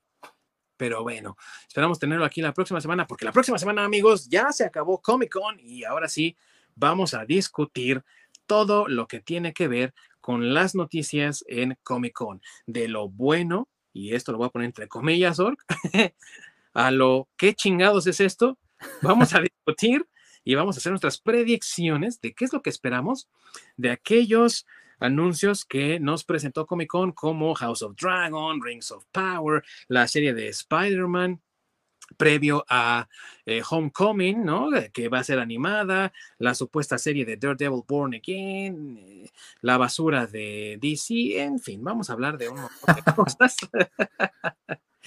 y de todos los rumores, dime si diretes. Calabos y dragones. Calabos y dragones también, güey. O sea, Shapeshifter, Druid y Owlbear, qué chingados es eso, pero bueno, hasta que hablemos de todo eso, vamos a, a ver qué onda. Por lo pronto, no, no se olviden de seguirnos y de estar aquí para esa fecha porque se va a poner bueno, mi bueno, se va a poner interesantísimo. Muchas gracias a todos los que nos han acompañado el día de hoy. Gracias, mi querido Org, también por estar aquí en esta sesión. Y recuerden todos que nos pueden encontrar en la repetición en YouTube y también nos pueden encontrar en todas las plataformas de streaming de podcast como son las de Google, la de Apple, la de Spotify cualquiera, si es que no quieren ver nuestros rostros, síganos también en Facebook y Twitter como desde el Nirvana Podcast y allá díganos también cuáles son sus videos musicales favoritos, los que no les gustan y también pregúntenos, eh, solicítenos, háganos sugerencias y recomendaciones de todo lo que ustedes también quieran ver aquí en este programa que hacemos para todos ustedes con mucho gusto. Se despide el amo del Metal, su anfitrión, el buen Ding Dong, y allá a la lejanía, el antipop de mi querido Orc Ahí nos estamos viendo la próxima semana, ya saben, para dar una vez más el tratamiento nervano. A la misma Nerdora por el mismo Nerd Canal. Muy bien dicho, mi querido Orc. Muchas gracias a todos. Nos vemos la próxima semana. Córrela, mi querido Orc.